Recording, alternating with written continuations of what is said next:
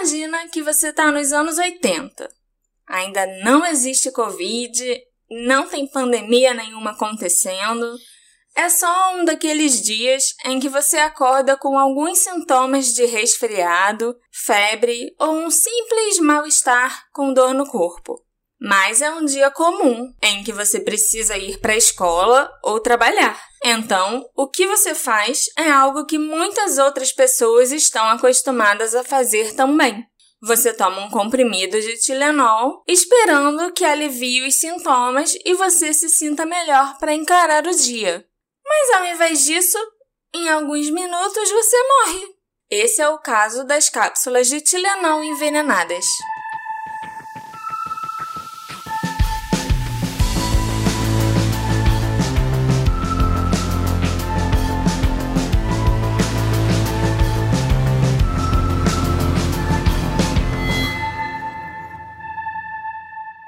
Olá, meus queridos assistentes!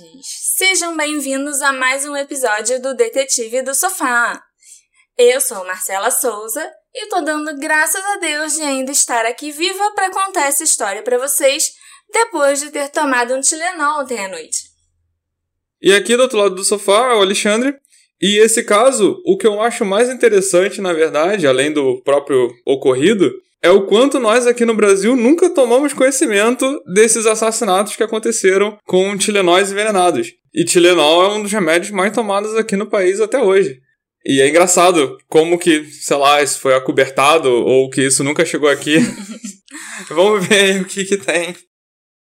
Em 28 de setembro de 1982, uma criança de 12 anos, chamada Mary Kellerman, acordou se queixando de dor de cabeça e dor no corpo. Sua mãe, como toda mãe dos anos 80, que é despreocupada com os filhos e tal, deu um comprimido de Tilenol extra forte para a garota e mandou ela se arrumar para ir para a escola. Extra forte. Extra forte. Nem viu se ela tava com febre, nem nada. É só, ah, toma aqui um Tilenol, se arruma e vai pra escola, hein?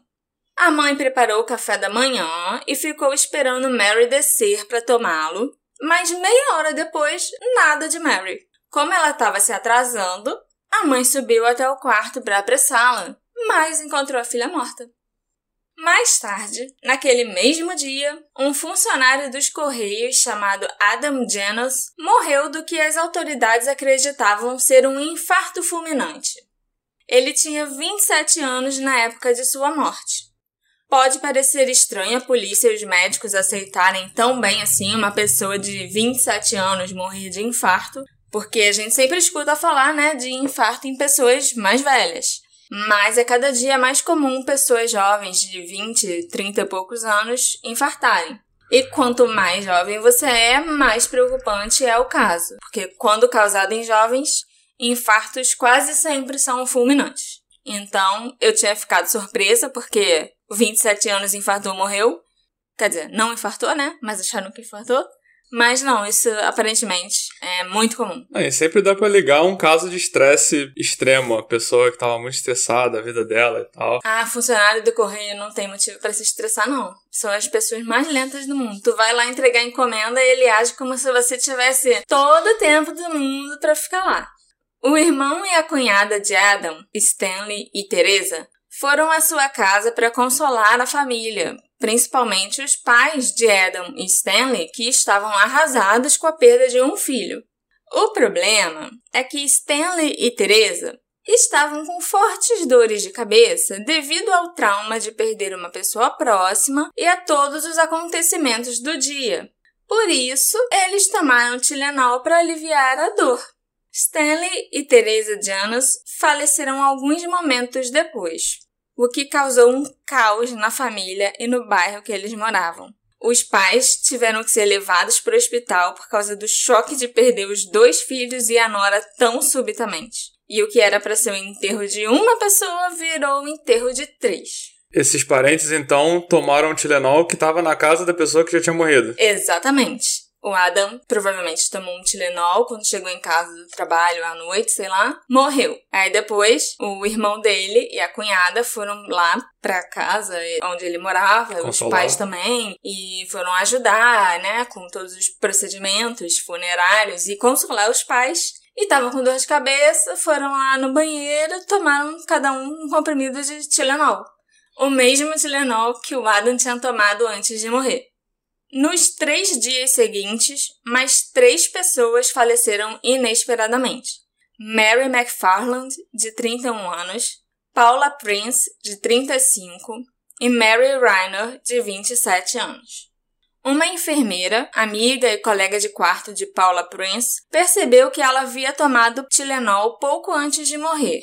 Ela resolveu verificar o frasco e, assim que abriu, sentiu aquele cheiro amendoado característico do cianeto.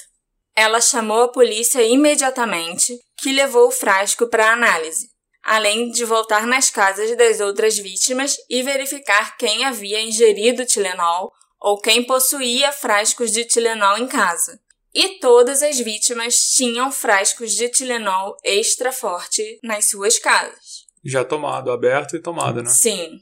É importante ressaltar que não é todo mundo que consegue sentir o cheiro do cianeto. Então, se você tá pensando, nossa, vou começar a cheirar todos os meus remédios para ter certeza que eu não vou ser envenenado, não sei se vai adiantar, porque a grande maioria das pessoas não vai sentir cheiro nenhum essa capacidade de sentir esse cheiro meio amendoado do cianeto é um traço genético. Recessivo, né? Isso. É, não é igual o gás de cozinha, né? Que tem aquele cheiro artificial que é pra você saber que tem algum perigo acontecendo. Sim, claro. Até porque todo mundo tem gás de cozinha em casa, mas ninguém quer ter cianeto em casa. Se você tiver, você é um espião soviético infiltrado. Uma vez que se percebeu que todas as pessoas que morreram haviam tomado Tilenol recentemente, os testes foram rapidamente realizados e revelaram o cianeto presente nos frascos e nos corpos das vítimas. A cidade de Chicago tinha um envenenador em série nas mãos.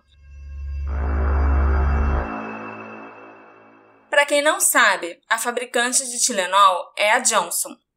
Pode falar nome de marca? Pode. Podcast é meu, então eu decido. E no programa que eu ouvi sobre esses assassinatos da primeira vez, Unsolved Murders, eles falavam. Então, e eles são muito maiores do que a gente vai ser, Sim. eles não se preocupavam. Tá. Então, é a Johnson Johnson que fabricava Johnson Tilenol. Johnson fabricava Tilenol. Eu posso falar da Johnson porque sim, porque o podcast é meu e eu resolvi que eu vou falar. E quando isso aconteceu... Diga-se de passagem que Tilenol já é uma marca por si só. Sim, é verdade. Porque o, remédio é paracetamol. Verdade. Será que o Tilenol vai me processar porque eu tô falando que eles estão envenenando a galera? Quer dizer, eles envenenaram nos anos 80. Se né? process... Ninguém vai ser envenenado hoje em dia, não. Se processar, é porque o programa fez sucesso, amor! Toca aqui! Uhul! Tomara que eu seja processado. Quando isso aconteceu, a Johnson parou imediatamente toda a produção, suspendeu as propagandas do Tilenol e aconselhou o público a não tomar nenhum medicamento com acetaminofeno, o principal componente do Tilenol, pelo menos naquela época. Hoje em dia não sei se continua sendo esse. A Johnson Johnson também fez um recall de todos os produtos e recolheu mais de 30 milhões de frascos de Tilenol no país inteiro. 30 milhões de frascos. É impossível fazer recall de tudo. Quem comprou já comprou. Lógico. A empresa também ofereceu uma recompensa por qualquer informação que levasse à descoberta da identidade do assassino. Com o recall, foram descobertos mais alguns frascos contaminados também em Chicago. A Johnson se ofereceu para substituir todos os medicamentos que foram recolhidos ou devolver o dinheiro para os consumidores que já haviam comprado o produto. Devido a esse incidente, logo foram implementados padrões mais rígidos para impedir a violação de produtos farmacêuticos, como embalagens seladas e as cartelas de comprimidos que nós temos hoje em dia. E a adulteração de medicamentos passou a ser crime federal.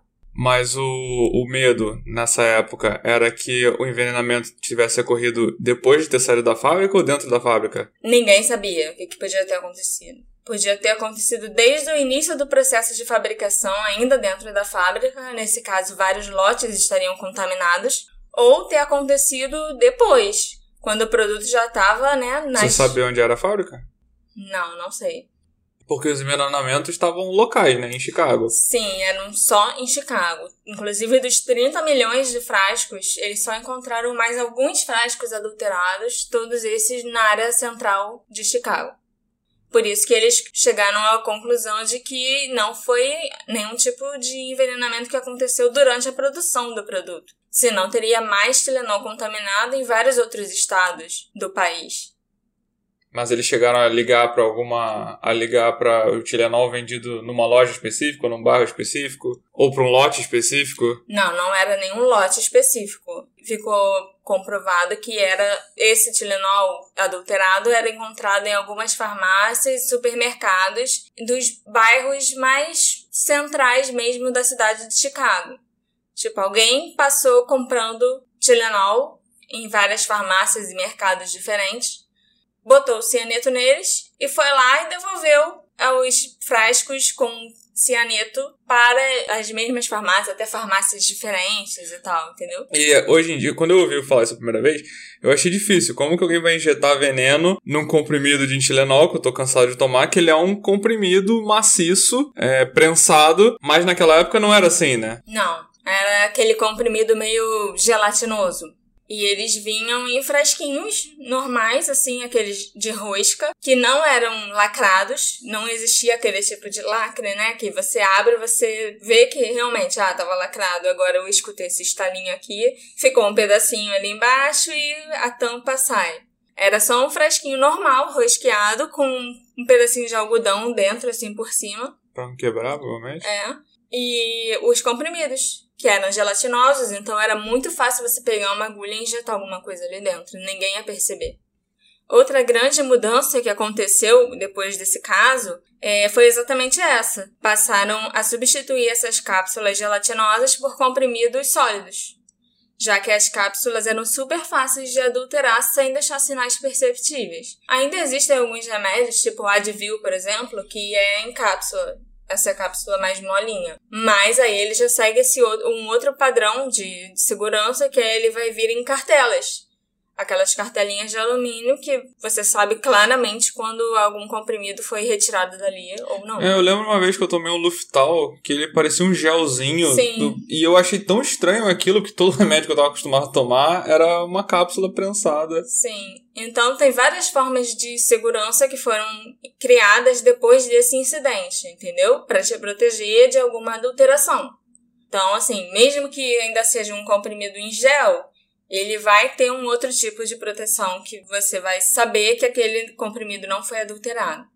Ao longo das investigações, a polícia descobriu que os frascos adulterados vieram de diferentes fábricas da Johnson. Ah, e você tinha perguntado se eu sabia onde era a fábrica? Uhum. Na verdade, existem várias fábricas. Então, tá aí a resposta. E não, eu não sei onde fica nenhuma delas. e pertenciam também a lotes diferentes uns dos outros. Além disso, as sete mortes ocorreram somente ali na área metropolitana de Chicago. Então, sabotagem durante a produção foi descartada. Em vez disso, a polícia concluiu que deveria procurar alguém que tivesse comprado diversos frascos de Tilenol em vários pontos de venda diferentes. Além disso, eles concluíram que a fonte do medicamento envenenado devia ser supermercados e drogarias, com o culpado provavelmente adicionando cianeto às cápsulas e retornando metodicamente às lojas para colocar os frascos envenenados de volta nas prateleiras. No início de 1983, a pedido do FBI, o colunista do Chicago Tribune, Bob Green, publicou o endereço da residência e a localização do túmulo da primeira e mais jovem vítima dos assassinatos, Mary Kellerman, de 12 anos. A história, escrita com o consentimento da família Kellerman, foi proposta pelo analista criminal do FBI, John Douglas, com a teoria de que o criminoso poderia visitar a casa ou o túmulo das vítimas se soubesse da localização deles.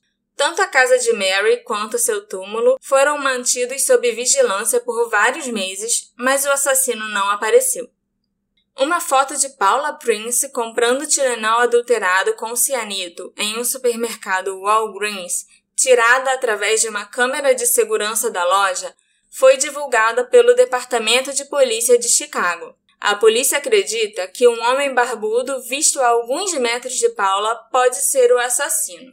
Essa foto tá lá no blog e também tá nas nossas redes sociais do Detetive do Sofá. Mas eu acho muito difícil, né, alguém que esteja escutando podcast olhar e reconhecer. Olha, acho que esse daqui era meu avô, por exemplo, entendeu? Mas tudo bem. A curiosidade é o que manda, então a foto tá lá.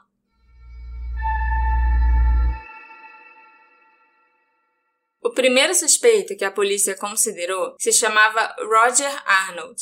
Ele foi investigado na época e acabou sendo liberado pela polícia. Mas ele teve um colapso nervoso devido à atenção da mídia provocada pela investigação. O Roger culpou Marty Sinclair, que era o proprietário de um bar que ele sempre frequentava, de tê-lo acusado e trazido toda essa reviravolta para sua vida e jurou que ia assassinar o Marty. No verão de 83, Roger Arnold atirou e matou um homem chamado John Stanisha, porque ele confundiu o John com o Marty. O John não tinha absolutamente nada a ver com essa história. Mas o Roger já estava meio bêbado quando ele resolveu ficar de tocaia na porta do bar e viu esse cara saindo e pensou: ah, é o Marty. Vou matar ele agora. Aí foi lá, atirou e depois viu que não era Marty. Então ele assassinou um homem que não tinha absolutamente nada a ver com a história. O Marty ficou livre rindo da cara dele. O Roger foi condenado por assassinato em segundo grau em 84 e passou 15 anos na prisão. Mas por que, que ele foi apontado como suspeito? Só de sacanagem? Só de sacanagem, ninguém sabe por quê, mas alguém ligou pra polícia falando: ó, oh, dá uma olhada nesse cara aqui. Eu acho que foi ele tal. Ele tava aqui no bar, com umas conversas meio estranha. Realmente deve ter sido o Marty Sinclair. E os dois já tinham alguma rixa entre eles. Isso não ficou muito claro, né? O que, que aconteceu para causar isso tudo. Mas o Roger não era o assassino de Tylenol. Tinha nada a ver mesmo. Realmente tinha nada a ver. Ele foi totalmente inocentado daquelas acusações relacionadas ao Tylenol. Mas passou 15 anos na prisão porque matou aquele cara que não tinha nada a ver com a história. Ele faleceu em junho de 2008. A segunda pessoa suspeita que a polícia investigou era Laurie Dan. Laurie era uma professora que envenenou um alto número de pessoas, mais de 15. 15 é só o que a gente tem certeza. E ela também atirou e matou um homem e depois abriu fogo contra uma escola. Esses que ela envenenou também morreram? Também foi com cianeto? não foi com cianeto. E alguns morreram. Mas isso é o de menos, né? Porque além de envenenar as pessoas, ela ainda resolveu fazer um, um desses ataques terroristas aí, tipo Columbine. Ela foi a precursora de Columbine, olha só. Entrou na escola e começou a atirar em todo mundo. Ainda matou um outro cara. E ela também tinha um histórico de doenças mentais. Todo mundo acha que quem tem doenças mentais é maluco. Nesse caso, ela realmente era. E depois que ela abriu fogo contra essa escola e feriu e matou várias pessoas, ela cometeu suicídio. Então a polícia nunca conseguiu prendê-la, interrogá-la e levá-la em custódia com eles. Então ela também não foi liberada como suspeita. Então, ela foi momentaneamente considerada a grande suspeita, mas como ela nunca lidou com cianeto, ela usava veneno estrectinina, que eu acho que é o veneno Aquele de rato, Bad. o chumbinho, não é? Ah, Breaking Bad acho que é outra coisa. Eu acho que a estrectinina é o veneno que tem que você usa para matar rato. E era esse que ela usava. Ela botava nas caixinhas de suco que ela dava para as crianças e tal. E ela deixava e no leite, tipo, ela deixava garrafas de leite na porta das pessoas, envenenada e bolinhos e tudo, assim. Ela só ia envenenando pessoas a esmo. Mas ela nunca usou cianeto. Era parecido, mas faltou o cianeto. É. A polícia acabou eliminando ela como suspeita e não acreditou que ela tinha ligação com os assassinatos do Tilenol. Eu queria muito saber mais sobre essa mulher e as coisas que ela fez. Quem sabe um dia eu faço um especial sobre ela. Porque eu fiquei muito intrigado o que, que leva uma pessoa a sair simplesmente distribuindo coisas envenenadas por aí. Não era nem para pessoas que ela conhecia e não gostava. Era para estranhos. E crianças, assim. Muito louca, realmente. Essa doença mental eu dou um crédito para as pessoas que acham que todo doente mental é maluco. O terceiro suspeito que teve na época foi. Eu não sei falar o nome dele. O Una Bomber. Ted Ka... Kaczynski? Kaczynski. Mas tem um C e um K antes do Z. Tá. Deixa eu Kaczynski. Não, tem Acho, os eu, acho que, eu acho que é simples. Mas Não tá. é tão simples, tem o C. É Kaczynski, Kaczynski. Não, não complica. O terceiro suspeito é um suspeito bem estranho, porque, assim, era o Ted Kaczynski, também conhecido mundialmente como o Una Bomber. E nunca entendi por que a polícia considerou que ele poderia ser o assassino do Tilenol, porque esse nunca foi o modus operandi dele. Eu já ouvi falar muito do Ana Bomber, mas nunca corri atrás nem vi um filme pra saber o que, que ele fez. O que, que o Ana Bomber fez? Ah, a parada dele era criar bom, fazer bombas caseiras e Ele que mandava carta bomba? É, ele mandava carta bomba para as pessoas e tal. Mas assim, envenenamento nunca foi nem um pouco relacionado, né, ao MO do Una Bomber. Mas pelo que eu descobri, a família do Ted era dona de uma casa em Chicago em 82, e o Ted às vezes ficava nessa casa da família dele. Então ele estava na região de Chicago na época que esses assassinatos aconteceram. É, ele negou ter possuído ou manuseado alguma vez na vida o cianeto de potássio e também os investigadores tiraram uma amostra de DNA do Una Bomber, lógico, né, para ligar até os outros crimes que ele tinha cometido, mas em relação a essa investigação específica do assassinato do Tilenol, só gerou publicidade mesmo para a polícia de, olha, estamos investigando esse criminoso aqui que pode ser o assassino do Tilenol. Porque o Una Bomber mesmo, em relação às bombas dele, ele tomou crédito pela. Ele confessou as bombas? Eu acho que sim. Tenho quase certeza que sim. Mas esse é um caso que eu nunca peguei pra estudar porque não é um caso que nunca foi resolvido. Ele, inclusive, tem esse título de Ó, oh, Una Bomber. Então. O quarto suspeito da polícia era um homem chamado James William Lewis. E ele foi o principal suspeito do FBI pelos assassinatos do Tilenol. Depois que a história chegou às notícias, o James enviou uma carta a Johnson Johnson reivindicando a responsabilidade pelo envenenamento e exigindo um resgate de um milhão de dólares para evitar mais mortes. Isso não é um resgate, isso é uma. É uma é chantagem. uma chantagem, uma Pois é. ameaça. Eu tô com o seu Tilenol aqui. Tô continuando, ó, vou matar uma galera, vou forçar todo mundo a tomar cianeta, hein? Mas ele chamou de resgate, né? Resgate das cápsulas de Tilenol envenenadas. Ele também enviou uma carta ao presidente Reagan ameaçando assassiná-lo com um avião com controle remoto e envenenando mais pessoas com cianeto no Tilenol. Eita, aí foi longe. Muito longe. Agora, como você assassina alguém com um avião de controle remoto? Se fosse um Una Bomber, ah, eu Dá acreditaria. Mas esse cara é meio. Não sei não. A polícia prendeu James Lewis e o acusou de extorsão, claro, mas não tinha provas suficientes para acusá-lo pelos assassinatos. As autoridades o condenaram por extorsão e deram a ele uma sentença de 20 anos por seus crimes. James só passou 13 anos preso antes de ser libertado. E a polícia não conseguiu relacioná-lo com os crimes, pois ele e sua esposa estavam morando na cidade de Nova York na época. Então o cara faz esse. Então, se Esse- ele não foi o responsável, ele mandou uma carta de sacanagem pra ver se colava e ganhava um trocado.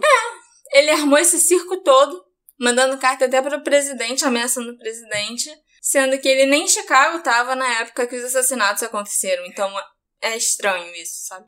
Então, e atualmente ele não é um suspeito, ele foi liberado. Ou, ou ainda tá bem aberto essa questão dele. Ainda tá em aberto, mas eu, eu vou falar um pouco mais dele. Mas o cara, tipo, ele só queria chamar atenção. Aparentemente foi de graça mesmo. Foi, aparentemente. É que nem essas confissões falsas que a gente vê por aí. Ou então um cara que foi pego por um crime e confessa que tem mais, sei lá, centenas de pessoas que ele matou. Só que é só pra realmente, ah, já que eu fui pego, então deixa eu aumentar meu status. Chamar atenção. Um programa de TV de Boston informou que documentos do tribunal divulgados no início de 2009 mostram que os investigadores do Departamento de Justiça concluíram que Lewis era o responsável pelos envenenamentos, apesar de não terem provas suficientes para acusá-lo. Em janeiro de 2010, James e sua esposa enviaram amostras de DNA e impressões digitais às autoridades.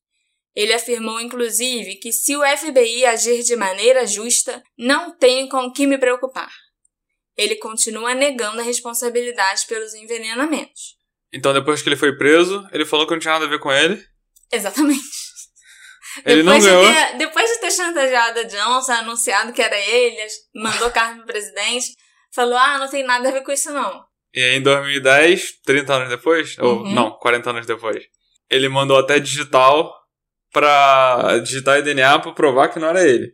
Exatamente. Mas o FBI acredita que sim, ele era o assassino do Tylenol. Mesmo morando em Nova York. Então, assim, eu nunca tive acesso aos, ao- aos documentos desse caso específico, porque ainda é considerado um caso aberto. Então, eu não sei as provas que eles têm ou por que, que eles concluíram que o James pode ser o assassino do Tylenol. Há pouco tempo atrás, eu descobri que depois do recall e aprovação da lei que exigia selos para proteger os frascos de comprimidos, aconteceu mais uma morte confirmada por cianeto de potássio em cápsulas de Tilenol. Em 8 de fevereiro de 86, já eram quatro anos depois do, da grande, das Do surto. do surto, né, que as sete pessoas morreram, Diane Ellsworth morreu depois de ingerir duas cápsulas envenenadas de Tilenol extra forte de um frasco que havia sido comprado em uma loja de Nova York.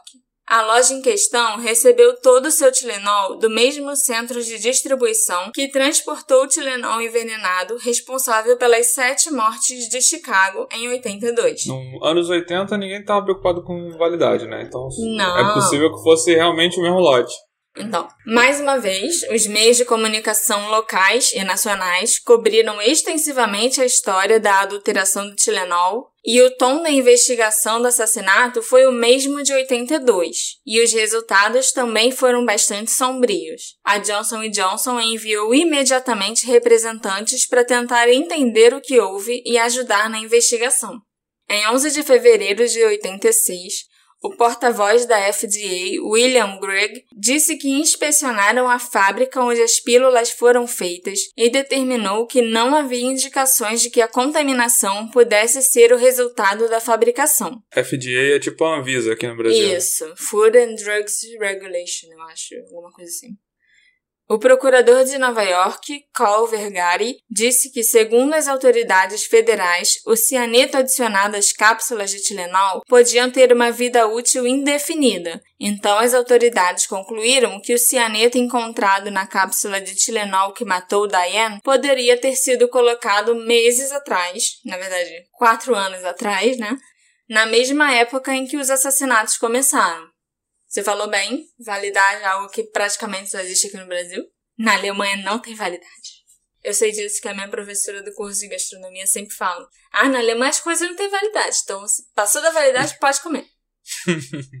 Os envenenamentos de Chicago provocaram incidentes de imitadores, incluindo um caso em San José, na Califórnia, no qual um marido foi condenado por tentar matar sua esposa, adulterando a sua aspirina com cianeto.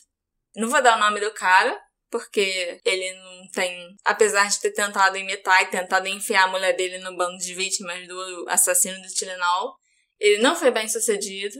Então esse é um caso isolado, é um caso que realmente não tem a ver com esses assassinatos. O cara só era meio burro mesmo.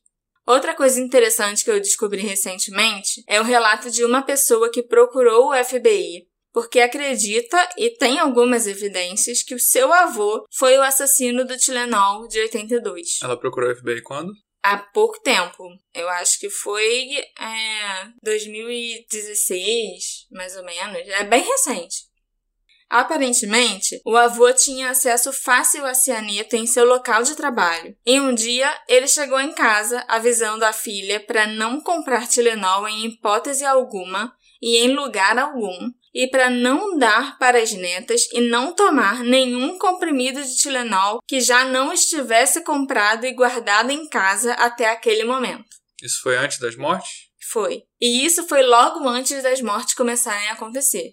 Além disso, a primeira morte aconteceu no bairro de Elk Grove, que era onde a família morava, e as outras mortes foram todas em bairros vizinhos. Como essa ainda é uma investigação em andamento, tanto o FBI quanto a própria pessoa não podem dar mais detalhes sobre o que está sendo feito e o que mais ela e a família sabem a respeito do assunto e do avô que já faleceu há alguns anos.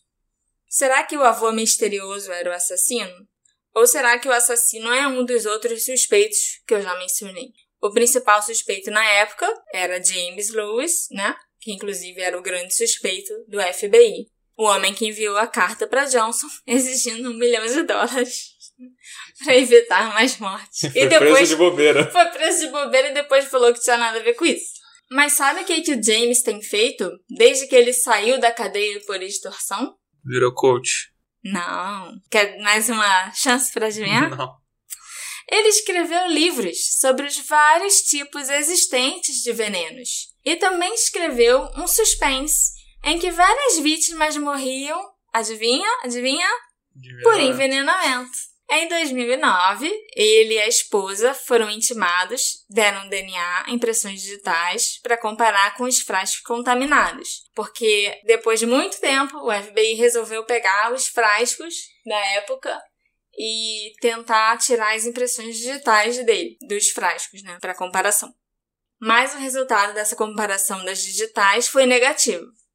O que não quer dizer que ele não tenha sido um envenenador, mas às vezes não conseguiram pegar a digital dele, já que o frasco tá Olha, tão antigo manuseou guardado. Com luva. Manuseou com luva, só tinha digital mesmo das outras pessoas que compraram depois, que mexeram no balcão. E também várias pessoas, mesmo que se fosse positivo, a quantidade de gente que manuseia um frasco que tá na prateleira e depois bota ele de volta é muito grande, né?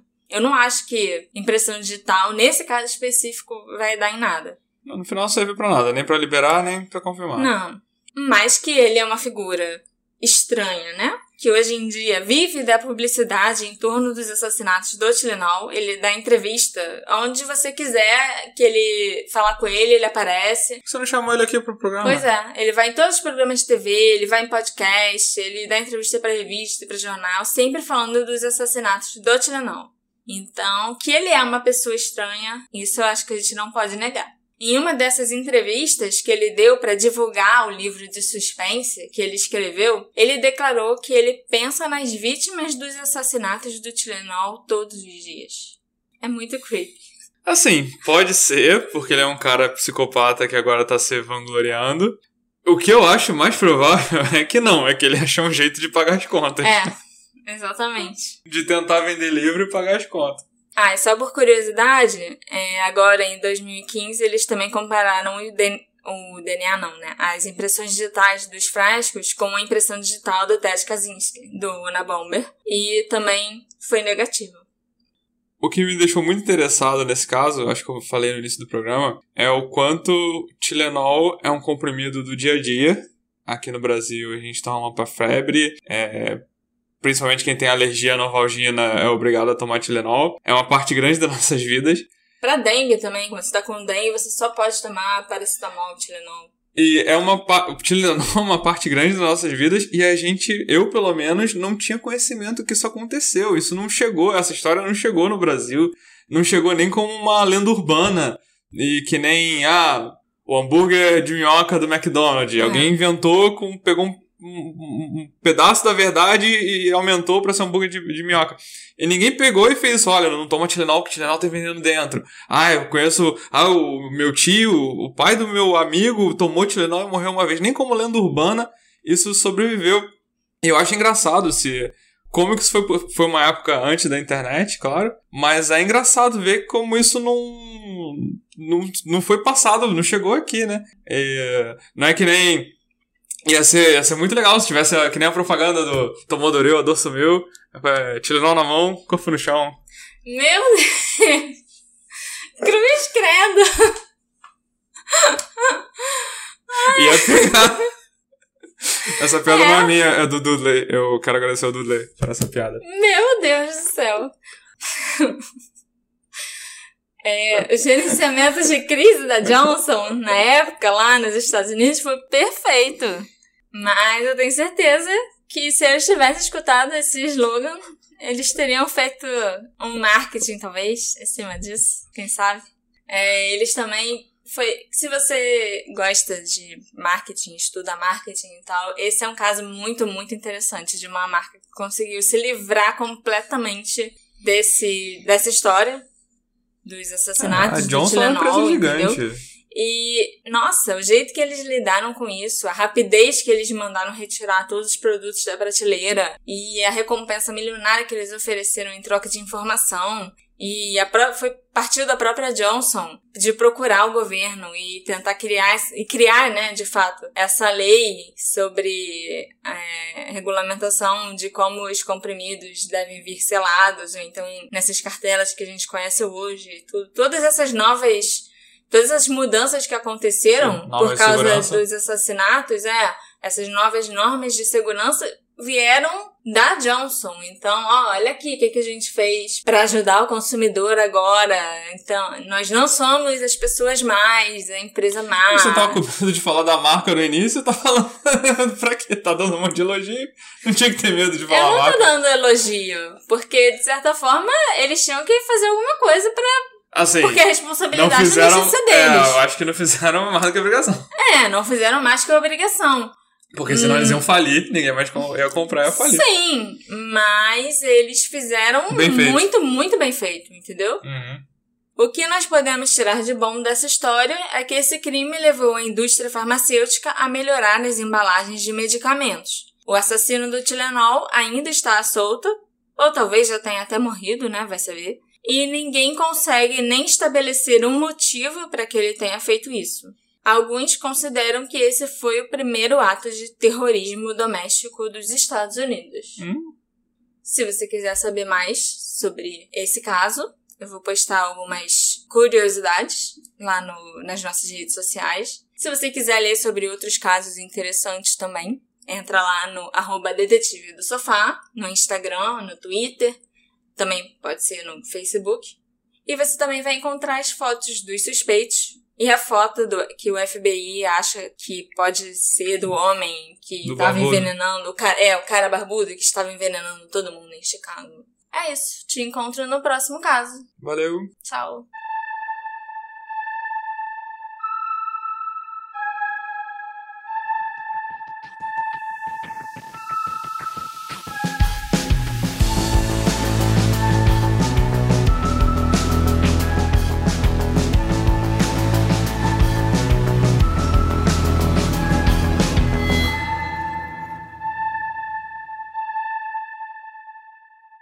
Gostei da piada do Dudu. Gostei eu muito. Eu terceirizei a piada do Dudu. Hey, você se interessa por crimes reais, serial killers, coisas macabras e tem um senso de humor um tanto quanto sórdido? Se sim, você não está sozinho. Se você precisa de um lugar recheado de pessoas como você Venha conhecer o podcast Pátria Amada Criminal. Todas as semanas tentamos entender o pior da humanidade. Nesse processo a gente ri, chora, fica brava, fofoca, porque afinal de contas é assim que a gente fala quando está entre amigos. Suas novas melhores amigas trevosas estão aqui no Pátria Amada Criminal.